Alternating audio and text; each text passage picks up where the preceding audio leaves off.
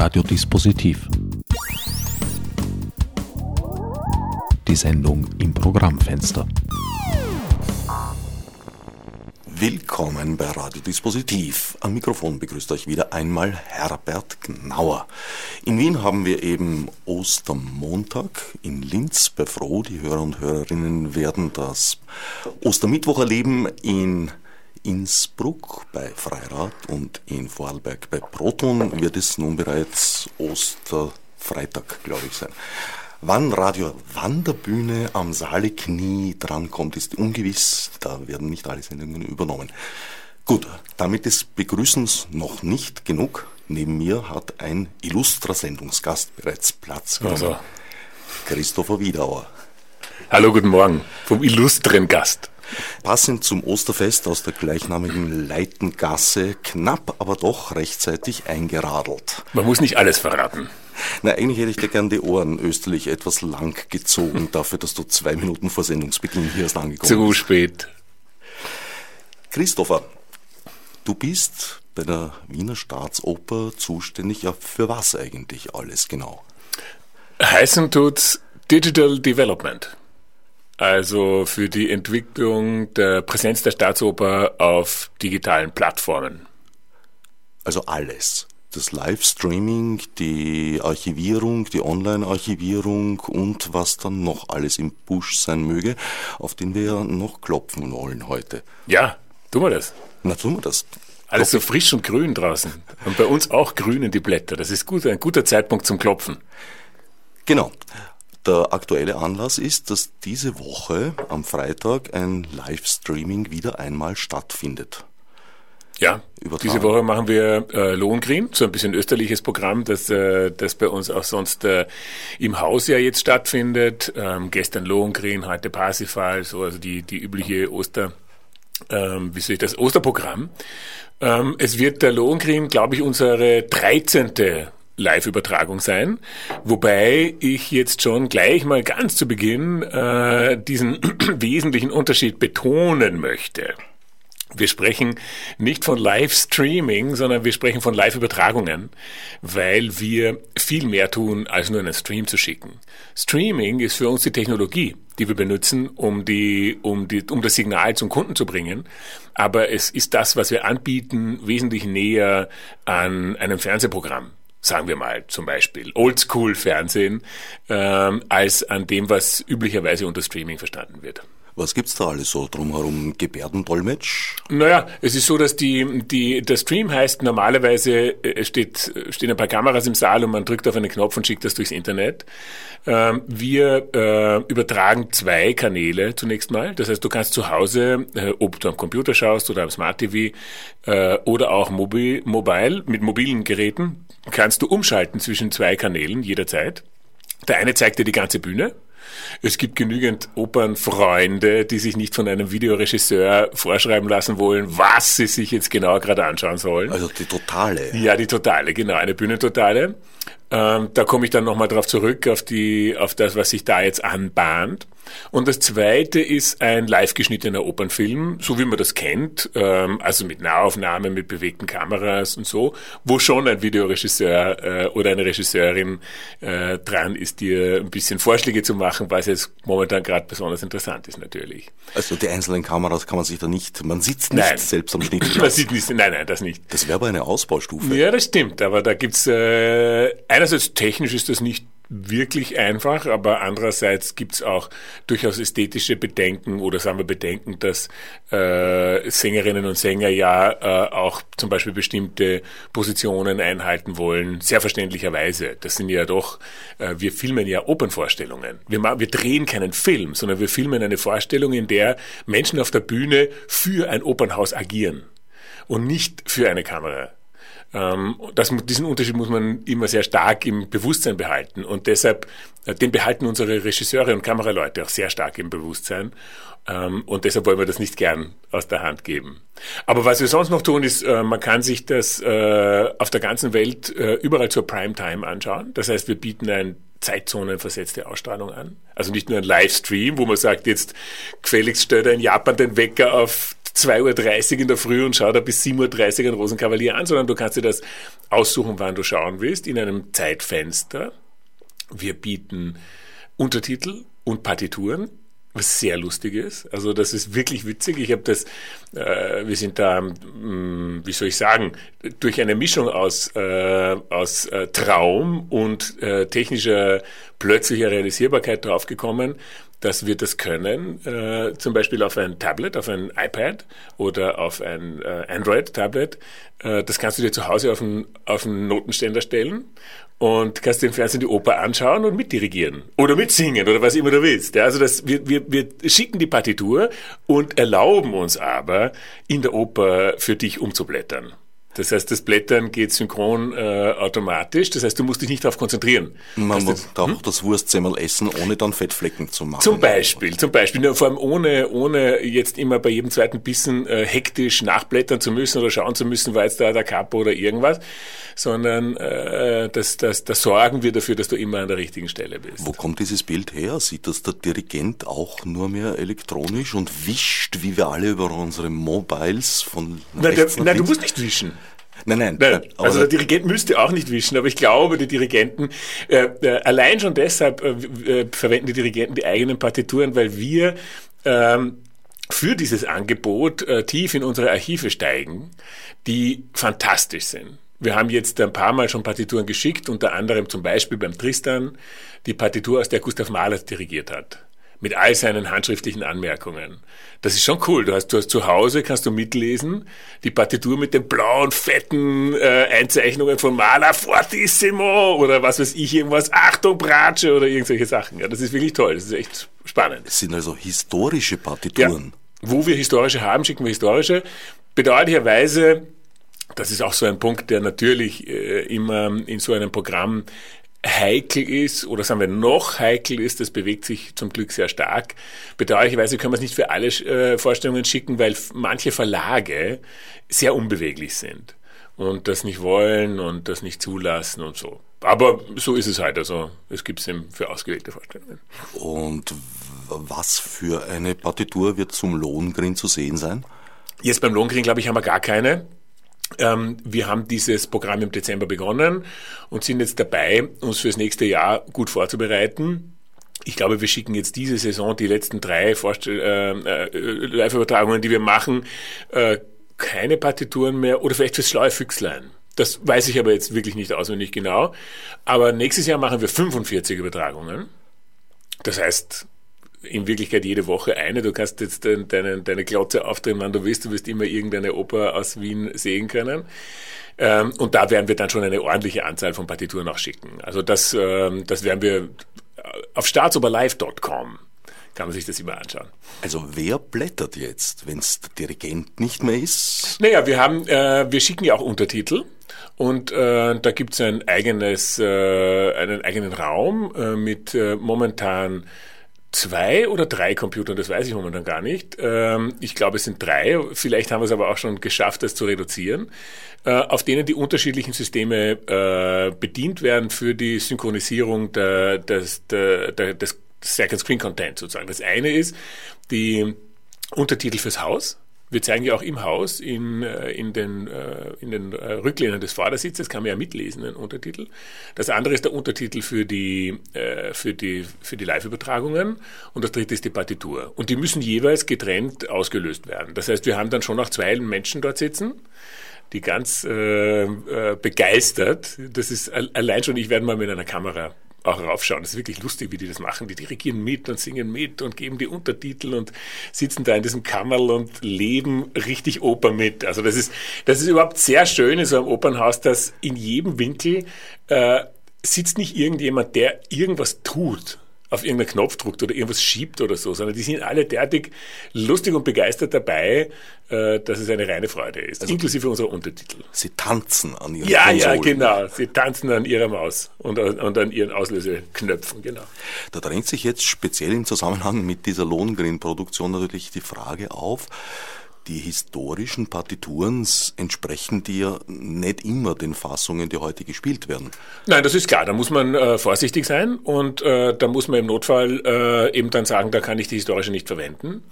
Ähm, und es ist so, dass das ähm, äh, besonders was Striche betrifft, äh, die ja immer wieder mal gemacht werden, mal aufgemacht werden. Es gab ja gerade bei uns jetzt eine heftige Auseinandersetzung darüber, über den sogenannten Luftsprung ähm, in ähm, eben im Lohngrin, ja. Also das war ja, das war ein ganz wesentlicher Punkt.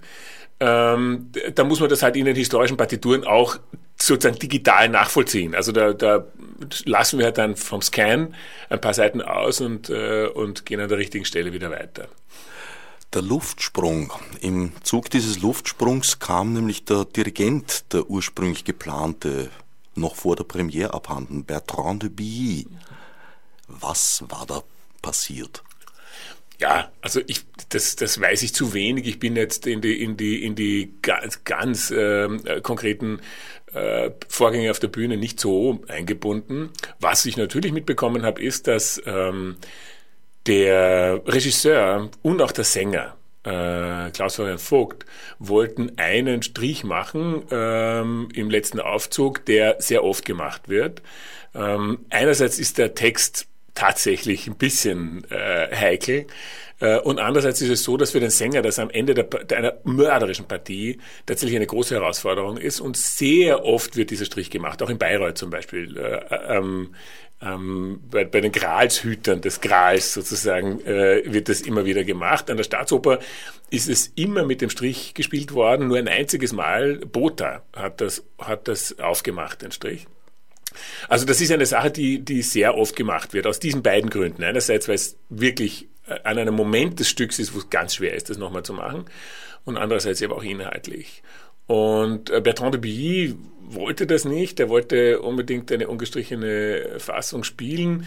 Ich habe mitbekommen, natürlich, weil ich ja dort, äh, dort dann doch sehr, wie soll ich sagen, intensiv auch mit der Direktion und mit allen zusammenarbeite, dass der Direktor sich extrem bemüht hat, ähm, da einen gangbaren Kompromiss zu finden, der leider nicht gefunden werden konnte.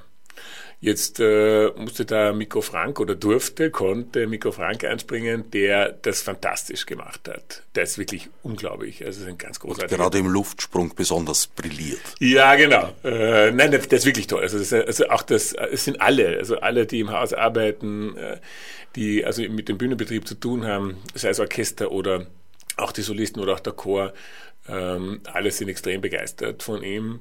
Er ist so ein, er ist auch ein wahnsinnig lustiger Typ. Also ein ganz, ein, ein richtiger, äh, prachtvoller Kapellmeister, Dirigent, großartiger Typ.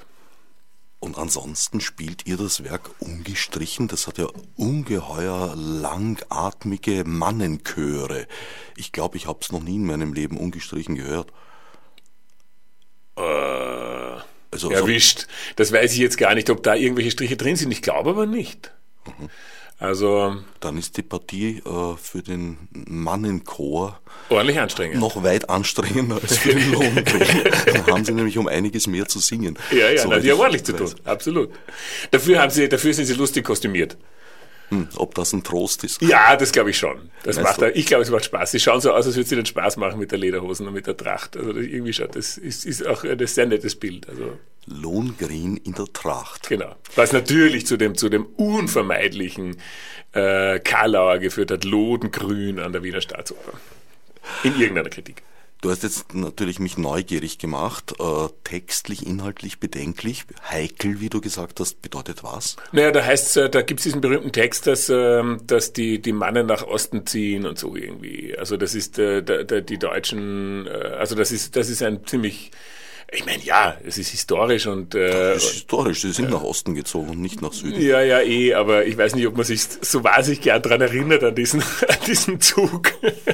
Ne, da geht's ja um den, äh, äh, die Ungarn eigentlich. Ja, eh. Also worum es da so eigentlich geht, aber es hat dieses Werk natürlich auch eine Rezeptionsgeschichte und es hat eine, und äh, das ganze Europa hat eine Geschichte, die, wo die Germanen eine nicht immer nur rühmliche Rolle gespielt haben, gerade mit ihrem Expansionsdrang und die Horden aus dem Osten, die da vorkommen. Also, also äh, ich verstehe schon und, ähm, und ähm, äh, ich glaube auch, dass Andreas Homoki als Regisseur, der ja Operndirektor in Zürich ist, äh, sich vielleicht besonders noch gedacht hat, ein, ein, das weiß ich nicht, also ich habe das jetzt nicht von ihm gehört, sondern ich, man kann sich aber schon vorstellen, denke ich, als Deutscher äh, dann äh, so ein äh, so einen Strich ausgerechnet wieder aufzumachen, der die ganze Zeit äh, gemacht wird und so. Also ich weiß nicht genau. Ich, ich habe es nachgelesen und äh, auch in dieser ganzen Diskussion mir ist schon auch vorgekommen, hey, das muss jetzt nicht gerade sein.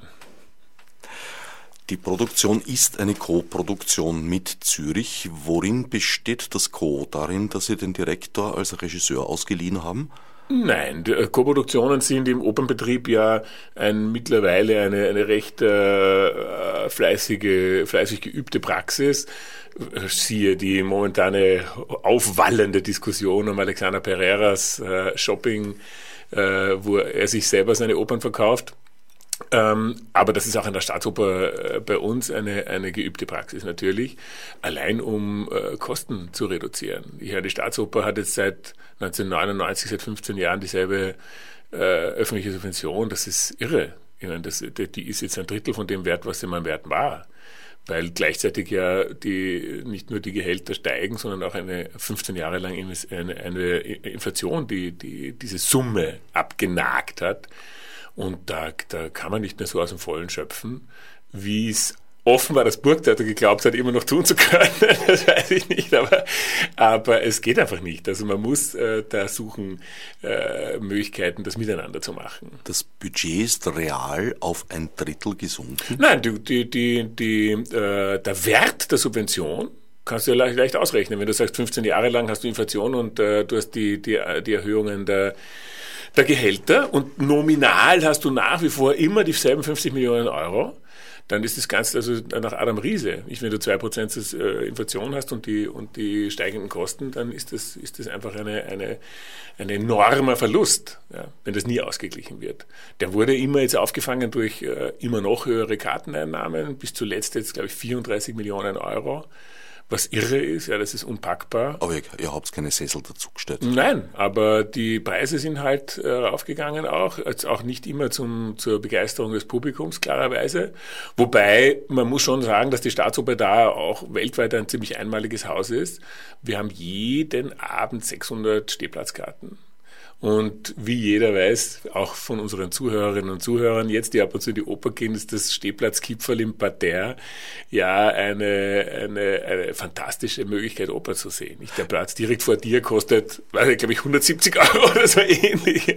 Allerdings muss man das im wahrsten Sinne des Wortes, Wortes nötige Stehvermögen besitzen, weil im Gegensatz zur Galerie und zum Balkon kann man sich im Parterre nicht gescheit hinsetzen. Das stimmt. Das ist wahr, da muss man wirklich Was stehen. Gerade bei Wagner-Opern durchaus eine Herausforderung. Ja, aber, aber es ist sowieso gut. Also mir geht's so, ich weiß nicht, wie es dir geht, aber bei mir ist schon so, meine Arbeitskraft und mein Arbeitswille, mein Enthusiasmus und äh, meine Energie äh, brechen total ein, wenn ich äh, nicht dazu schaue, dass ich körperlich fit bleibe.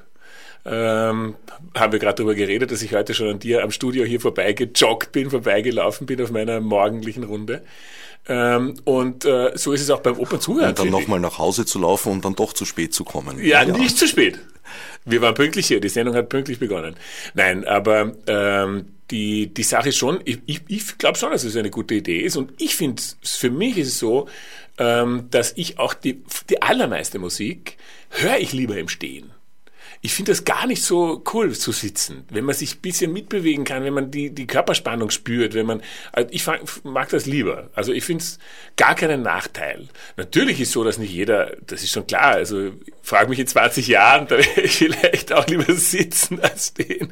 Aber es ist schon cool. Nein, Spaß beiseite. Der wichtige Punkt ist, dass die Oper jeden Abend 600 Plätze hat, die sich wirklich jeder Mensch leisten kann.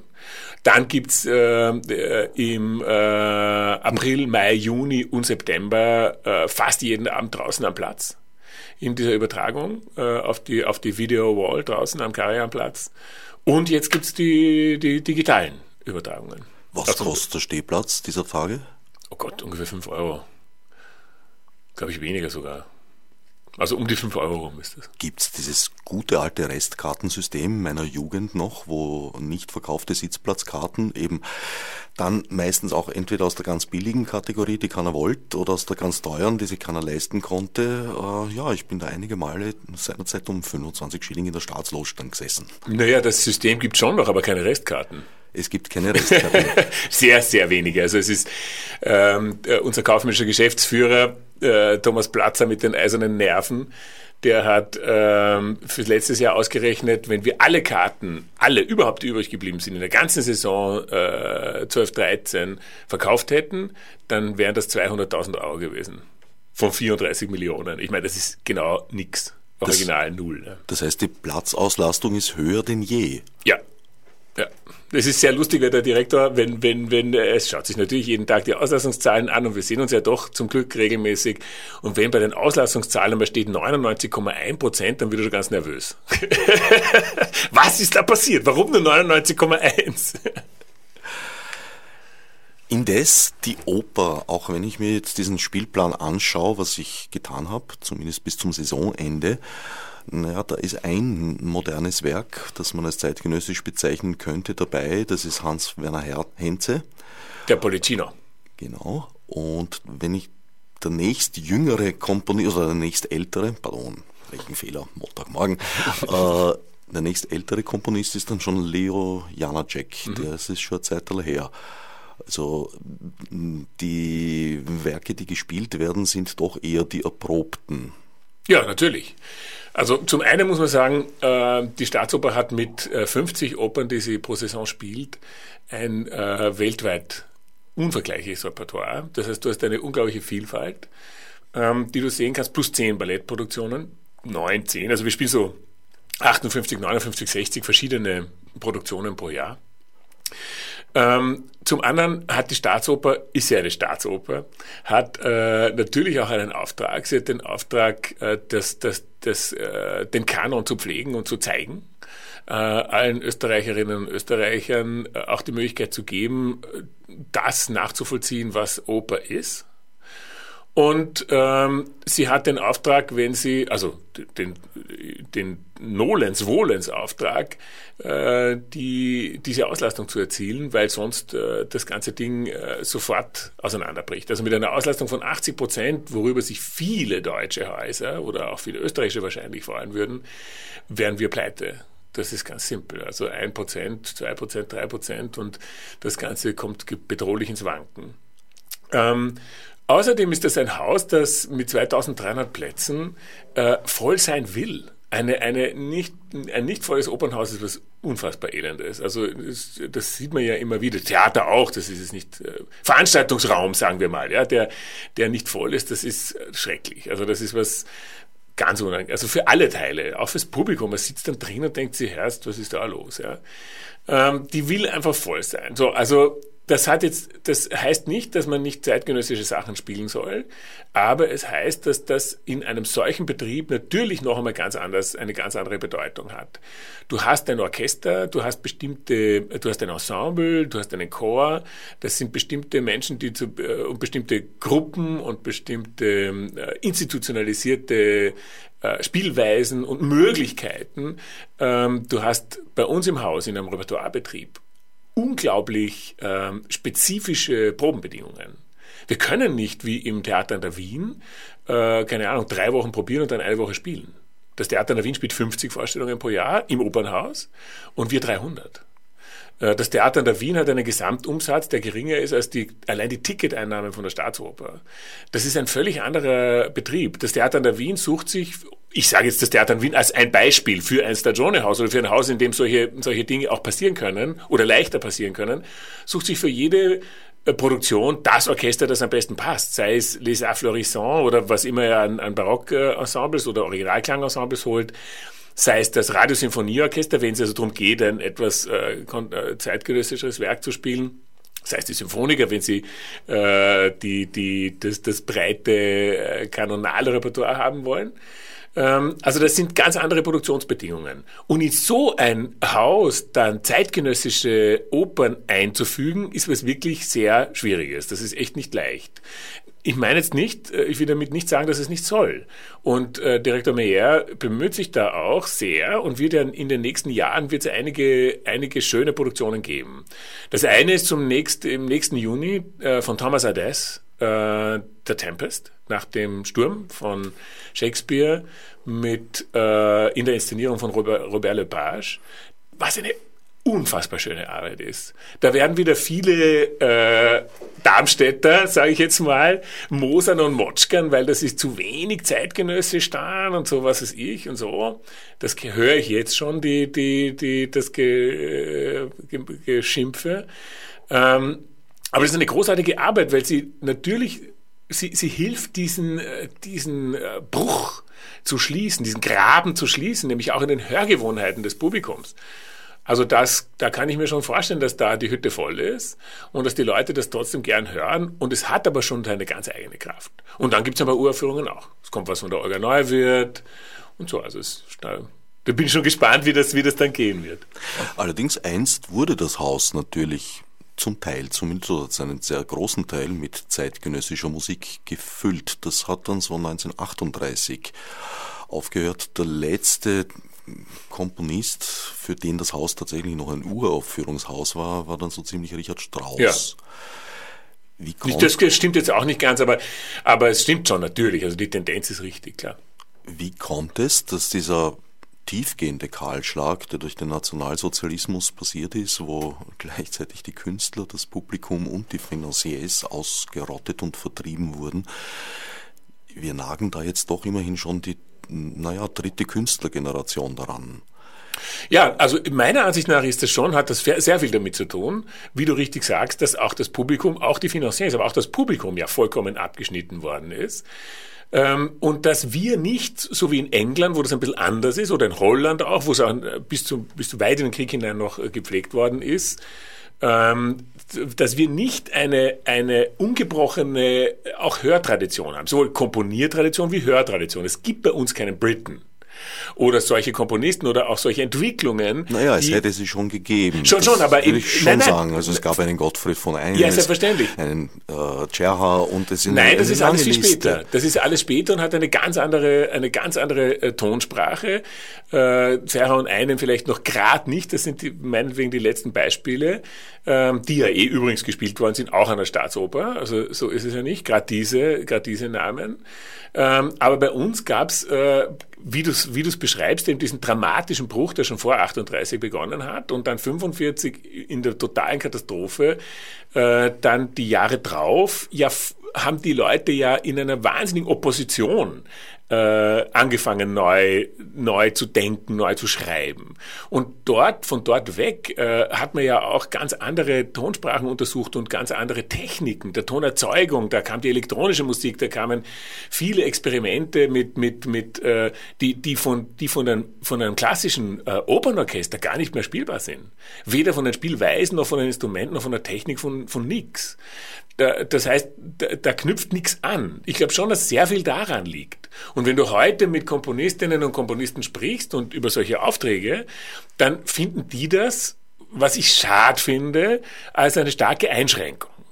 Anstatt zu sagen, hey, diese Hütten stehen nun mal rum. Es gibt ja Festivals. Es gibt Festivals für zeitgenössische Musik. Es gibt was weiß ich was alles. Spezielle Häuser, in denen das gepflegt wird. Ensembles wie das Klangforum oder international auch andere, die sich extrem damit auseinandersetzen. Na, schreibt eure Sachen für die, das ist ja wunderbar. Aber wenn ihr in so einem Repertoirebetrieb und noch dazu in einem der fünf meinetwegen wichtigsten auf der Welt gespielt werden wollt, dann müsst ihr für 2300 Leute schreiben, nicht für 2,3 oder für 23 oder maximal für 230 bei irgendeinem Festival für zeitgenössische Musik, sondern für 2300 und das aber fünfmal.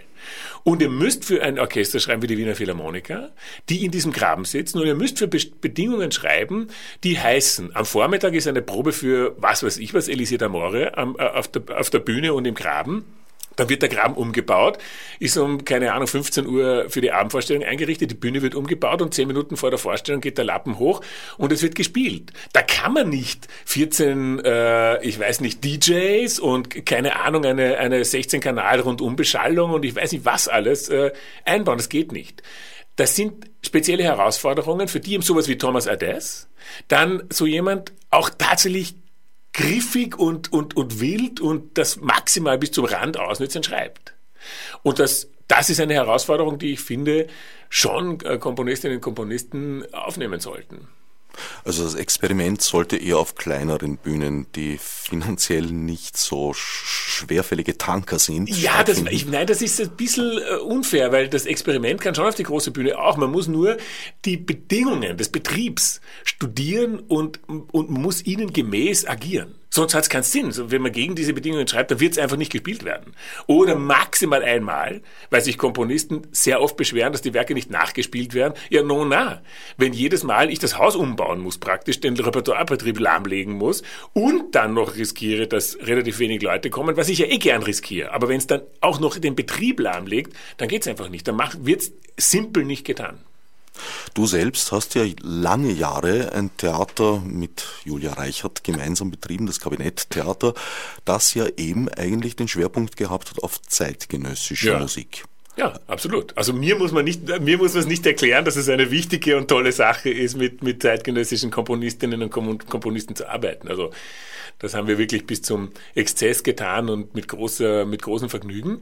Aber eben in einer, in einer Struktur, die damit ganz, ganz, ganz viel leichter äh, agieren kann als ein so ein großer Opernbetrieb. Allerdings war die Beschränkung für die Komponisten und Komponistinnen, weil ihr habt ja auch Auftragswerke vergeben, dort noch ein bisschen herber aus Platzgründen und außerdem musste man immerhin so schreiben, dass es auf einem Klavier von was 1870, glaube ich, noch spielbar ist. Naja, das, äh, da haben wir dann schon im, im Zweifelsfall auch moderne Klaviere oder andere Instrumente reingestellt oder kleine Ensembles gebildet äh, die das alles gespielt haben, bis zu durchaus auch mal Kammerorchestern. Also das, da, da gab es schon eine breite, eine breite äh, Palette von Ausdrucksmöglichkeiten. Ich war ja unlängst dort und habe mir den Valentinabend ah, mit Wolfram Berg angesehen. Valentin, bitte Valentin. Valentin. Entschuldige, der Blitz soll mich am Scheißhädel treffen, hätte er gesagt, hätte wenn er, das gehört hätte. Und da saß Oskar Eichinger an diesem alten Flügel ja. und war sehr beeindruckend. Ja, cool. Wie immer. Ja, Oskar ist super, macht das fantastisch, fand ich auch.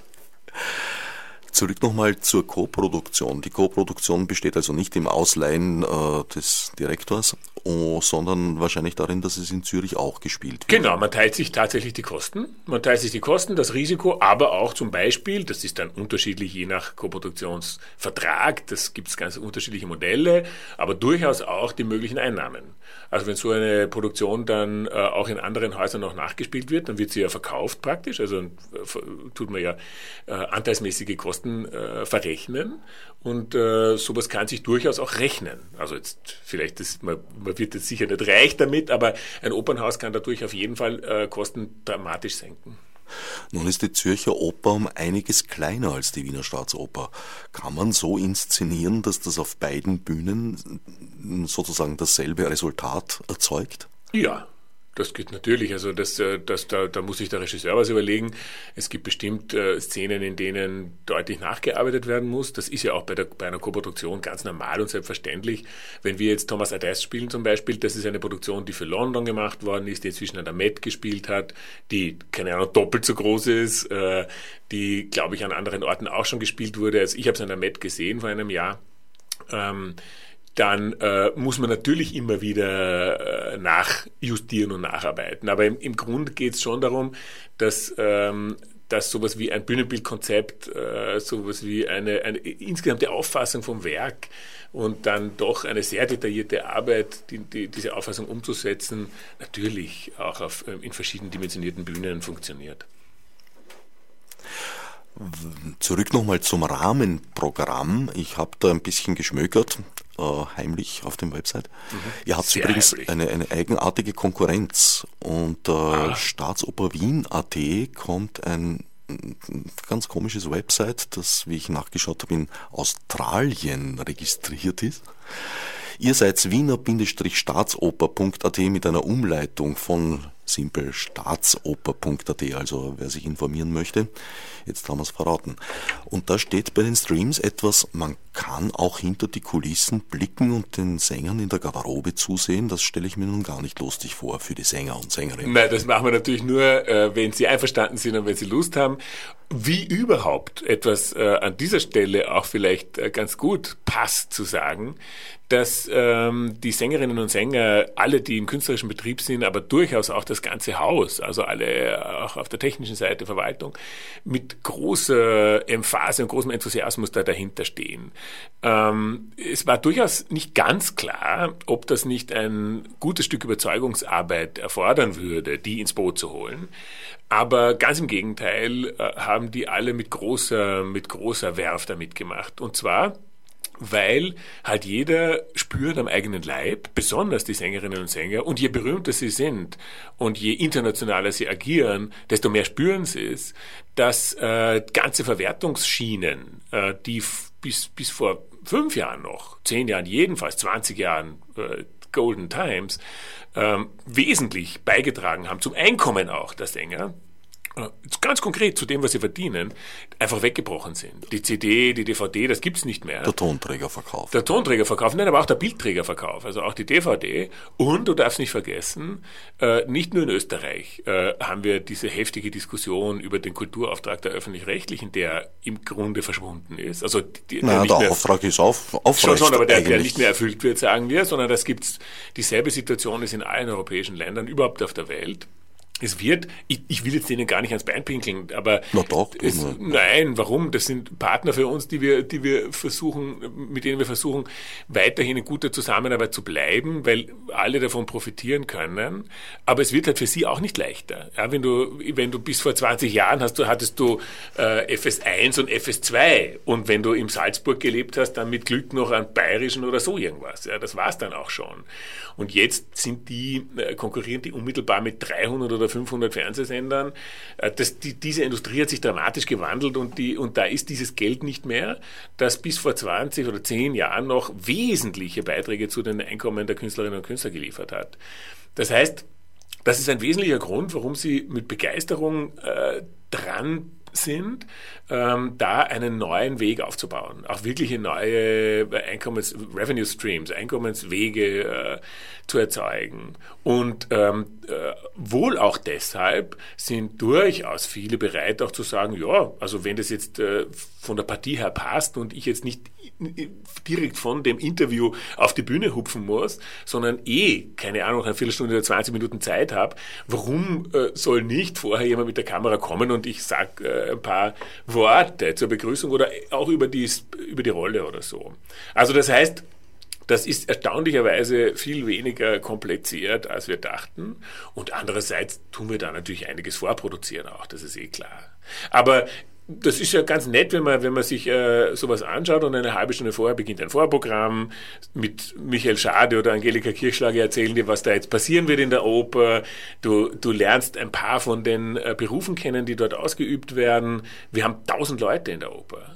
Da gibt's jeden einzelnen Beruf, Schlosser, Tischler, Schneider, Tapezierer, äh, Elektriker, was weiß ich. Es, ist, es gibt Installateure, es, es, gibt, ich glaube, es gibt keinen Beruf, der in einer mittelgroßen Stadt nicht ausgeübt wird, der nicht bei uns im Haus auch mit seinen spezifischen Herausforderungen ausgeübt wird. Das ist ganz lustig, denn die Leute zu besuchen und die erzählen auch gern darüber.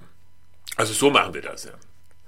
Mit einigen der großen Diven meiner Opernbesuchszeit äh, hätten diese Interviews nur schriftlich, schriftlich stattfinden können. Also zum Beispiel Gundula Janowitz oder auch Christa Ludwig haben vor wichtigen Vorstellungen gar nicht gesprochen. Ja, mehrere das ist auch Tage lang. Das ist auch heute noch so. Das wird, es macht, macht natürlich nicht jeder und nicht jede und muss auch nicht. Das ist ja auch gar nicht, das ist ja kein, wir, wir, wir tun ja da keinen Zwang ausüben, sondern wir erzählen den Menschen natürlich sowieso, weil wir machen, das haben sie ja alle in ihren Verträgen, wenn die, die Live-Übertragungen sind. Sie werden auch fair dafür bezahlt, also das heißt, die, die, die, das ist ja nichts Geheimes. Und äh, im, im, in den Gesprächen darüber laden wir sie ein, äh, daran auch mitzumachen. Und wenn sie das tun, dann gern. Und wenn nicht, dann nicht. Also es wird hier niemand irgendwie gedrängt, da sowas zu machen. Neben den Live-Übertragungen gibt es eben auch ein Archiv von mitgeschnittenen Vorstellungen, ja. dass man abrufen kann, ja. wenn man ein Abonnement oder so etwas erwirbt? Nein, äh, da muss man kein Abo erwerben. Das ist, wir, wir bauen jetzt eine, eine Videothek auf aus allen äh, bestehenden Aufnahmen der Staatsoper. Äh, momentan sind da, glaube ich, zehn drinnen. Wir tun jetzt jede, jedes Monat ein, zwei, drei dazu. Ähm, die Staatsoper hat ja einen großen Schatz an, an, an bereits produzierten Opernfilmen in unterschiedlichsten äh, Zeiten, also 60er, 70er, 80er, 90er Jahre, 2000er Jahre, äh, bis herauf zu ganz aktuellen Produktionen. Und diese Produktionen werden wir nach und nach alle in dieser Videothek zur Verfügung stellen. Also die Idee ist, dass man keine DVD mehr kaufen muss. Ähm, müssen heißt in dem Fall auch können, weil viele ja nicht mehr erhältlich sind. Und heutzutage niemand mehr DVDs nachproduziert. Und diese ganzen Kosten und Lagern und Versenden und ich weiß nicht was. Also das ist, das ist irgendwie vorbei. Das heißt, wir versuchen jetzt äh, auch äh, auch Produktionen, die sonst auf keinem anderen Weg mehr anzuschauen sind, über dieses äh, Streaming on Demand äh, Videothek, äh, der ich aber nichts äh, downloade, um es zu ha haben, sondern um es mir anzuschauen, ähm, zur Verfügung zu stellen. Und das kannst du, da, das kostet fünf Euro. Und dann kannst du dir eine Woche lang das Ding anschauen, bis du es auswendig kennst. Und, äh, und dann halt ist es wieder vorbei. Ja, also so ist das äh, mit den Produktionen. Die Produktionen, die wir jetzt übertragen, kommen nicht in ein Archiv. Weil ähm, das sind ja Live-Übertragungen die, äh, bevor sie in einem Archiv auftauchen können äh, sollen, müssten die ja nachbearbeitet werden und von allen beteiligten Künstlerinnen und Künstlern äh, freigegeben werden. Das ist ja ein, ein sehr aus, aufwendiger Prozess. So wie bei den Berliner Philharmonikern, die nehmen das Konzert auf und dann drei, vier Tage später ist es im Archiv. Aber die haben dann drei Konzerte aufgenommen mit 600 bis 1000 Presets in den Kameras pro Konzert. Da sitzen immer dieselben Leute auf der Bühne, das ist immer dasselbe Licht äh, und die spielen immer dieselbe Musik auf denselben Instrumenten. Da kann man relativ leicht nacharbeiten. Bei uns in der, in der Oper noch dazu in einem Repertoirebetrieb wie bei uns ist das ganz, ganz, ganz schwer. Wir sind mit unserer Technik Post-Production fähig. Wir können jedes Kamerasignal und jedes Mikrofonsignal einzeln aufzeichnen und können auch postproduzieren werden das auch so perspektivisch in den nächsten Saisons mal probieren. Aber der, der, der Regelfall ist, dass wir es live senden und das war's dann. In den 70ern und 80ern, also sehr viele dieser historischen Aufnahmen, die du angesprochen hast, mhm die sind ja auch eigentlich für Live-Ausstrahlung entstanden. Damals war der ORF dafür berühmt, dass er sozusagen zeitversetzt um eineinhalb Stunden, glaube mhm. ich, ausgestrahlt hat und eben genau das gemacht hat, on the fly, die mhm. Post-Production. Und wenn Fehler passiert sind, hat das aus der Probe zum Beispiel eingeschnitten. Ich kann mich erinnern, da war ein legendärer Rosenkavalier vom Hertel in mhm. Salzburg, wo Herr von Karajan nicht wenige Bühnenproben verbraucht hat, um die, den Tierhändler im ersten Akt zu inszenieren. Wozu man sagen muss, dass das der Sommer war, wo ein anderer Regisseur einem Disponenten öffentlich eine Ohrfeige gegeben hat, weil er die Bühne eben niemals für Proben gehabt hat. Nun, während der äh, Premiere und Live-Übertragung äh, soll sich dann zugetragen haben, dass der inszenierte, dressierte Hund irgendwie nicht auffindbar war und der Inspizient auf die Straße gestürmt ist, der ersten Dame, die mit Hund in Begleitung vorbeikam, das Tier entrissen und auf die Bühne geworfen hätte. Und das sei dort ganz verdutzt gestanden und insofern sehr brav. Perfekt, ja. Großartig, kenne ich gar nicht die Geschichte. Hätte zwar lustig. die Kunststücke nicht drauf gehabt, aber ja. auch und keine die, wurden dann, die Kunststücke wurden dann geschwind aus der Probe genommen. Sozusagen. So ist es. In ja. der Live-Übertragung war das dann schon eingeschnitten aus der Hauptprobe, Generalprobe oder wo es halt gerade perfekt ja. passiert ist. Ja, ja. Nein, das kann man natürlich auch machen. Äh, wir, wir machen das in den Live-Übertragungen nicht. Das ist eine, eine, eine noch einmal ein, ein, ein technisch noch einmal ein sehr großer Aufwand, das, das zu machen. Ähm, und äh, es ist auch so, dass nicht alle von diesen ORF-Übertragungen äh, dann auch auf DVD erschienen sind. Ja, wenn es auf DVD erschienen ist, wurde dann doch noch mal ein bisschen mehr reingearbeitet, wenn es notwendig war, als äh, nur äh, als nur einen Hund geschwind zu ersetzen.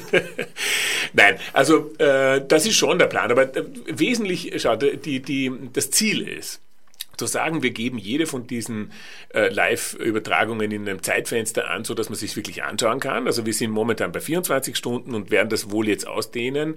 Sieht so aus, als würden wir ab, der, ab Beginn der Saison 72 Stunden anbieten. 45 mal 72 Stunden, kann man sich leicht ausrechnen, ist praktisch immer Oper. Also du kannst, du kannst während der Saison äh, zwischen äh, September und Ende Juni, kannst du dann, wann immer du äh, dich ein, einwählst oder einschaltest, kannst du, äh, hast du Oper live. Ja? Und äh, das andere Ziel ist, die im Grunde alle Produktionen, die es gibt, die in irgendeiner Form dokumentiert sind, auch in dieser Videothek zur Verfügung zu stellen. Wir werden auch äh, das Ganze auf Audio ausweiten. Also wir, wir arbeiten jetzt dran, äh, momentan werden alle Archive der Staatsoper, äh, Audioarchive äh, durchgearbeitet und neu sortiert und technisch äh, untersucht und es wird nachgeschaut. Das ist momentan auf was für Medien? Bändern wahrscheinlich zum Großteil. Das kannst du dir nicht vorstellen, was für eine Mischung an Medien. Also das ist, äh, das ist alles, was in den letzten 50 Jahren in irgendeiner Form für Tonaufzeichnung verwendet worden ist vielleicht, ich weiß es nicht, aber inklusive Wachswalze, das weiß ich ja, nicht. Die ist schon ein bisschen länger.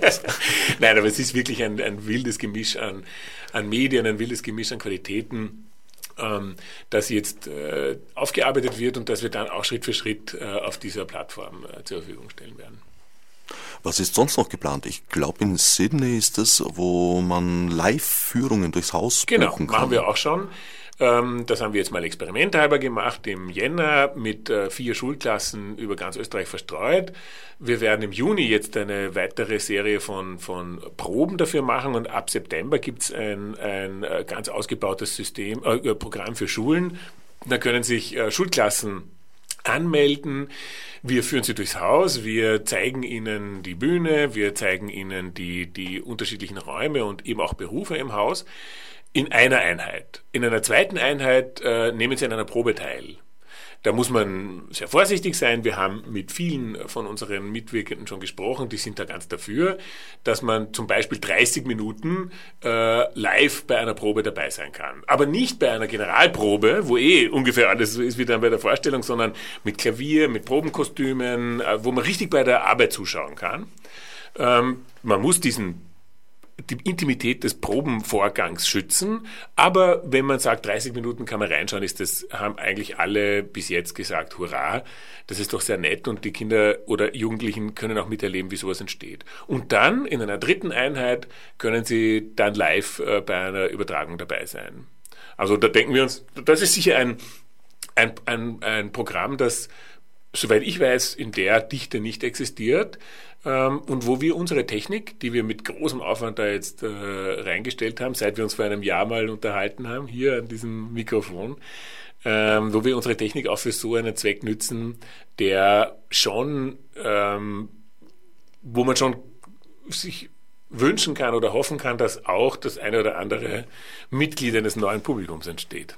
Das heißt, auch die Führung ist jetzt nicht ein Video, das vorproduziert ist, sondern live. Genau, Genau.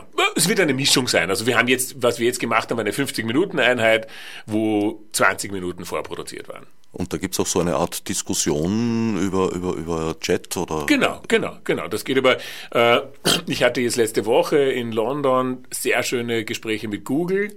Das ist ja eine. Du hast mit Google gesprochen. Ja, natürlich. Da hätte ich dir gerne ein paar Fragen mitgegeben.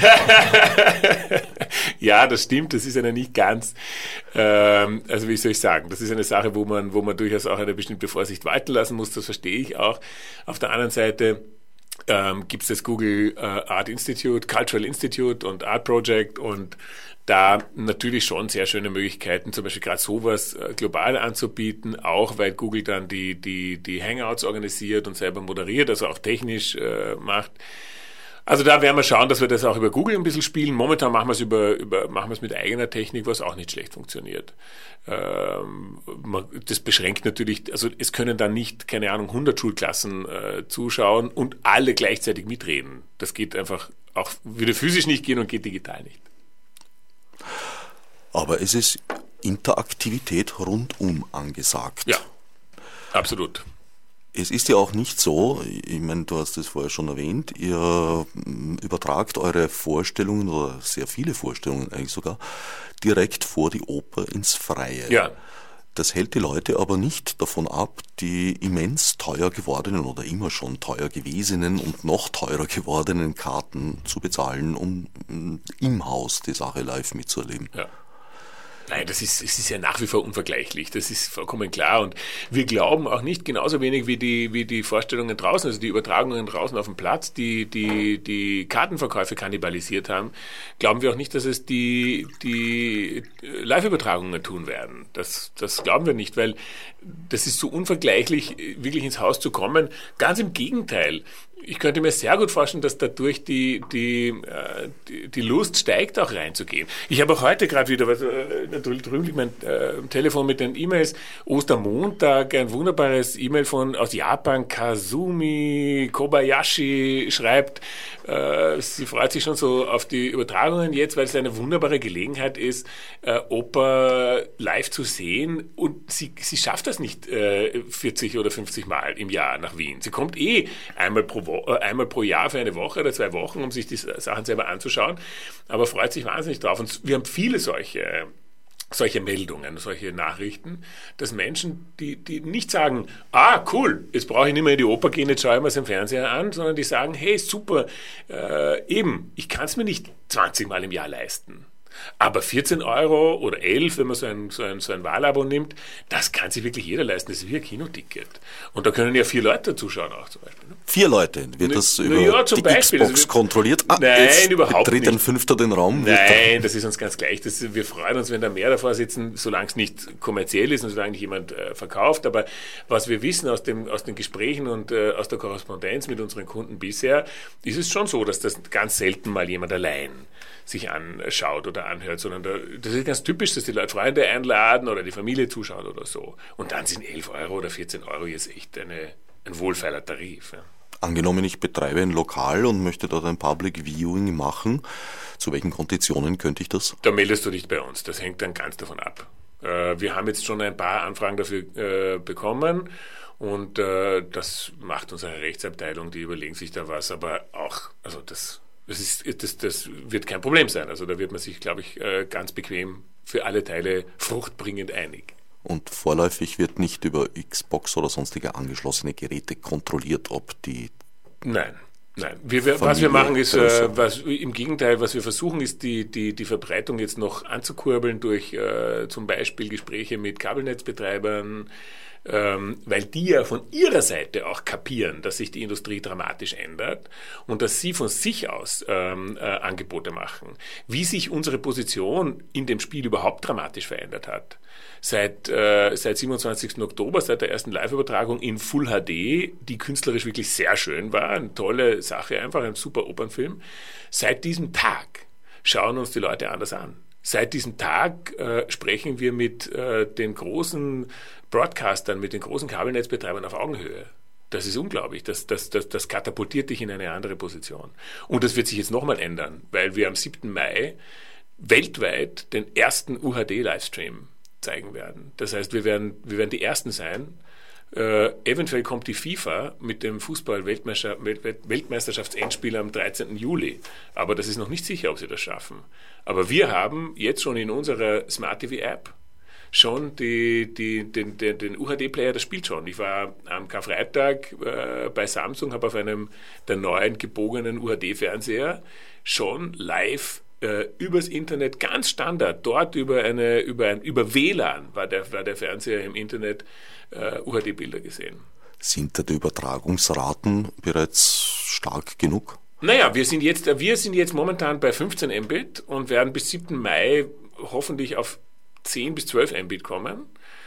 Moment, eure Anbindung oder, oder, Nein, unsere Anbindung ist ja ganz anders. Das ist klar. Also Upstream ist da, geht's da mit, mit ein paar hundert Mbit raus oder jedenfalls 100 Mal, ja. Aber Downstream zum Kunden, was der Kunde, was der Kunde braucht, um es empfangen zu können, da versuchen wir auf knapp an die 10 Mbit zu kommen. Das ist eine, eine, eine Bandbreite, die viele Menschen schon haben. Also das ist, das ist äh, sogar in Österreich schon ein durchaus, durchaus möglicher Fall. Ja. Naja, Österreich ist da gar nicht so schlecht ausgestattet, ja, vor allem was die urbanen Räume betrifft. Aber außerhalb der urbanen Räume schaut es da schon ein bisschen das anders aus. Das ist nicht aus. einfach, aber, aber es ist eben eine neue, ist ein, neuer, ein ganz neuer Punkt und ganz neue Geschichte. Für uns ist es deshalb auch so wichtig, weil wir werden dann perspektivisch die totale, die Bühne totale durch UHD ersetzen. Und es werden sehr bald Geräte kommen, wahrscheinlich im Oktober, November dieses Jahr, also wenn die neue Saison beginnt, wo du mit Gestensteuerung selber dann äh, zoomen kannst. Also du hast die totale und zeigst einfach auf deinem Fernseher hin und sagst, das möchte ich jetzt genauer sehen und machst dann die Geste, die wir vom, vom Tablet oder vom Smartphone kennen, im Raum und der Fernseher zoomt dir auf und du bist, äh, hast ein Vierfach-Zoom und bist immer noch Full HD. Ja? Also es ist schon ziemlich beeindruckend, was da möglich ist. Und was, und was, mich, was mir so gefällt dran ist, es wird immer organischer. Es wird immer weniger technisch. Es wird immer easier. Also du, es wird, wir, wir müssen genau dorthin, wo das Oldschool-Fernsehen war. Ja? Knopf an und es spielt. Und dann hinzeigen und sagen, ja, das will ich aber jetzt genauer sehen. Und zoomen als wäre es nichts. Ja? Also keine, du darfst keine technische Schränk äh, Grenze mehr spüren. Und da sind wir, da nähern wir uns jetzt schon ziemlich an. Und also sagen wir, die Technik ist schon mehr geworden, aber die, die Interfaces zum Menschen. So ist es, so besser. ist es. Du darfst sie nicht spüren. Also sie darf auch nicht vorkommen. Du, sie, sie muss nur dienen. Und ich finde es sehr lustig, dass die Wiener Staatsoper da sich, nämlich das tatsächlich, und das ist wirklich lustig, weltweit an die Spitze setzt, vor zum, solche, solche äh, Firmen wie Netflix oder, oder die FIFA. Das, da, das erfüllt mich mit leichtem Stolz äh, zu sagen, we are the first. Wie kommt es, dass diese als leicht verstaubt und angegraut geltende gute alte Tante Oper offenbar bei den neuen oder nicht mehr ganz so neuen Medien inzwischen die Nase so weit vorne hat? Also ich kenne aus dem performativen Bereich zumindest nichts entsprechendes. Naja, ich glaube, das hat schon auch damit zu tun, dass wir halt als große Institution ähm, uns auch wesentlich leichter tun, äh, dafür Sponsoren etwa zu, anzuwerben. Nicht dass das ganze Ding wirklich wirklich wesentliche Investition wurde äh, äh, rein aus Sponsormitteln bezahlt. Das haben die Casinos und ähm, Samsung als Technical Partner und die OMV äh, in Verträgen, die wir über drei Jahre mit ihnen abgeschlossen haben, auf die Beine gebracht. Also wir mit ihnen gemeinsam. Und da tut sich natürlich eine kleinere experimentelle Institution wesentlich schwerer. Und äh, wer, wenn nicht so eine so ein Schlachtschiff wie die Wiener Staatsoper, muss da vorausfahren? Ich finde, das ist auch eine von unseren Pflichten, zu sagen, wir, wir äh, machen die Bugwelle, wir spuren auf der Tour. Ja? Wir gehen durch den Tiefschnee und wir äh, machen auch diese Behauptungen, zu sagen, Kunst im Internet ist was wert, wir verlangen Geld dafür. Ähm, und wir äh, bereiten den technischen Boden, auf dem dann vielleicht uns viele andere folgen werden können. Bei der Frage, wer, wenn nicht ihr, fiel mir schon ein paar ein. Zuallererst unser öffentlich-rechtlicher. Ja, aber wie gesagt, da haben wir eh schon drüber gesprochen. Ich, ich bin nicht sehr glücklich über das, was da passiert, aber. Wer ist das schon? Vielleicht ja. Alexander Wrabetz, aber. da musst du ihn fragen, fragen, da musst du ihn einladen hierher. Da bin ich aber auch dabei dann. I'll tune in. Originelle Idee. Ich warte mal vielleicht, bis sein Vertrag abgelaufen ist. Das können Sie noch ziehen. Wir haben jetzt noch gerade 26 Sekunden, um die Sendung zu beschließen. Christopher, was brennt dir auf der Zunge? Die letzten? Was mir auf der Zunge brennt? Tune in. Schaut es euch an. Kommt rein, äh, startsuperlive.com, äh, sehr vielfältiges Programm und viel rundherum. Leg dir dein Tablet auf den Notenständer und dirigier zu Hause. Und sing mit! Komm, sing mit! mein Sendungsgast war Christopher Wiedauer. Fürs Zuhören dankt Herbert Gnauer. Als Nef Marburg mit Monesi. Fichte subsidiar.